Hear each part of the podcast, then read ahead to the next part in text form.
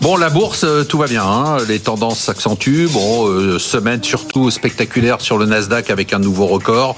Bon, le Nikkei, on l'arrête plus, hein, 17%. La bourse de Shanghai a noté qui est revenu euh, dans le vert. Euh, Virginie Robert, tout va bien. Hein, les États-Unis, le Nasdaq, un peu plus les nuancé. Attention, ah, Marc. Ah, oh, oh, oh, ah, oh. ah, un peu de nuance. Ah ouais. Oui, parce que on sent que le marché. Bah pour ceux qui vous connaissent pas, vous nous avez dit depuis un moment les valeurs techno, Ouais, les ouais, États-Unis. ouais. Il faut faire respirer Bon, un vous peu les surfé sur la portefeuilles. vague de, fa de Il faut façon- faire respirer un peu les portefeuilles. On sent que le marché. Respirez un peu le portefeuille. Soufflons. Soufflons. Soufflons. Les résultats. Bon, on a Yes. pratiquement terminé cette période de résultats. Ils, sont, ils ont été très bons. Ils ont été bons, mais on sent que sur la dernière partie, certaines sociétés pour lesquelles les publications sont bonnes, mais on sent que la guidance, enfin donc les projections des managements sont un peu plus prudents et c'est normal parce que franchement on va pas leur jeter la pierre de savoir dans quelle direction on va Bien aller sûr. sur les 3, 6, 9 mois à venir. D'accord? Donc c'est normal qu'il y ait un peu de prudence. Et, mais même lorsqu'ils relèvent euh, certains chiffres à la hausse, Alors, le ouais. marché peut pénaliser là. Il pénalise. Alors c'est évidemment des sociétés qui se payent cher. Et donc on sent un peu de fébrilité. Donc là je dirais attention, il y a un peu de Oh là là, c'est un, un breaking news, ça. Si on était Non, c'est sur pas un CNN, breaking news. ça serait breaking news. Virginie Robert Ce que je veux dire c'est que is dans- warning. Ce que je veux dire, c'est que dans la construction du Breaking news. portefeuille, il faut faire attention, il faut Eh, être Denis, un peu un- plus modéré. un truc je mets la Ah, non, non, modération. Non, là, on Je est dans un scoop, là. Ah, ouais, ouais, ouais, Hein je, je tremble. Non, mais j'ai envie de sortir et de vendre tout, là. Moi, je- Ne vendez pas tout. Simplement bien regarder, bien diversifier et prendre un peu de profit sur certaines choses, c'est peut-être pas mal. Sébastien Lalvé, warning. Ah, pff, moi, je vis dans. ce- En fait, il y a deux mondes parallèles hein, qui coexistent. hein, euh, donc dites la- pas. la- la- Il y en a trois, même, vous nous dites. En fait. Ouais, mais là, enfin, ju- juste un- les les sept magnifiques, hein, les, les sept euh, sociétés que Virginie a probablement en portefeuille. Aujourd'hui, pour vous donner une petite idée, la somme des capitalisations de ces sept sociétés, c'est la deuxième place de marché au monde, deuxième bourse du monde. C'est deux fois le Japon, c'est quatre fois la France, et Apple tout seul, c'est le UK. Donc, donc, donc, c'est pour vous donner C'est un sympa peu. de de recadrer. Et, et si vous regardez la perte de cette magnifique sur un an, c'est 77%, plus 77%. Le S&P, c'est 20%, 500 sur un an.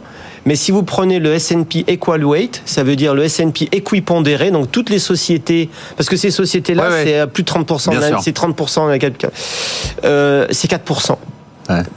Donc en réalité, le poids Alors Louis de Montalembert, il nous gueule dessus à chaque fois qu'on dit que sans les sept magnifiques, euh, les autres boîtes n'ont pas fait de paire. Il dit ouais, c'est pas vrai, Non, il y a mais le- 40% le- de... le- mais il dit n'importe quoi, mais... Non, mais, Louis ne dit jamais n'importe quoi. Si, si, moi, je peux le Euh, dire, là, respect officiellement. absolu pour Louis de Montalembert. nous écoute, donc, on est entre nous. Louis, si tu nous écoutes, bonjour. Non, mais c'est pas ça. Mais la, la réalité, c'est que moi, dans le même temps, moi, je suis beaucoup moins malin que Virginie parce qu'elle, elle caracole avec des perfs incroyables et moi, je suis avec, je suis au fond de la mine avec que des boîtes qui baissent. Hmm. Mais et, et par contre, ça tourne.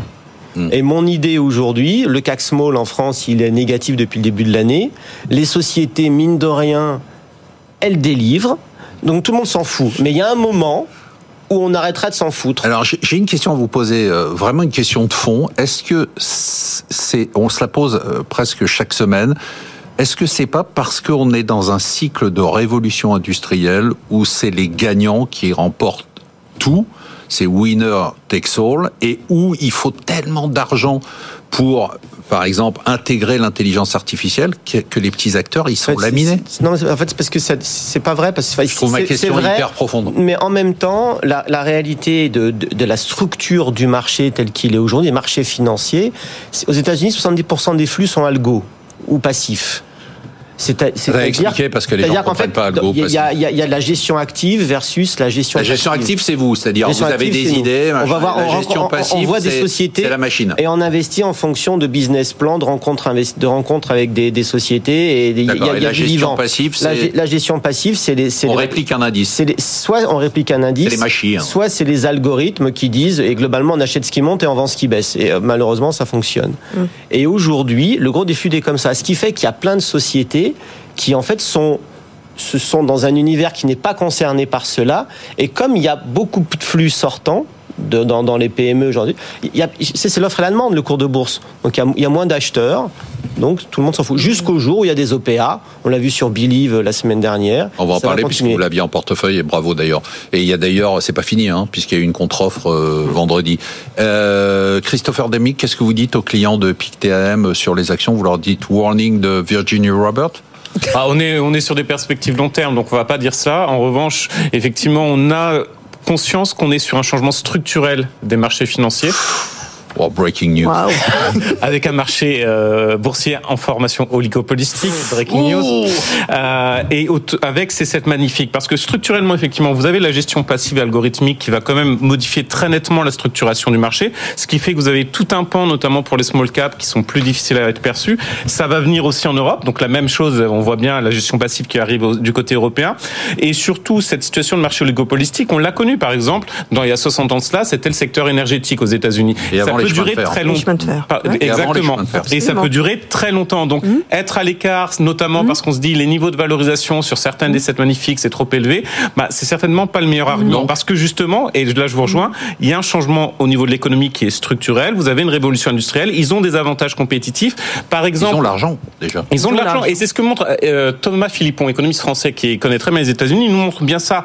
Euh, il vous montre qu'aux États-Unis, vous avez une situation sur l'économie réelle qui est en situation oligopolistique. Il y a moins de concurrence, il y a moins d'introduction en bourse de start-up, aussi parce que ces start-up, elles se font racheter directement par euh, ces sept magnifiques. Donc vous avez un phénomène euh, où finalement vous avez beaucoup beaucoup moins d'acteurs et donc ça peut durer très longtemps. Une aspiration complètement et ça peut durer longtemps. Pardon.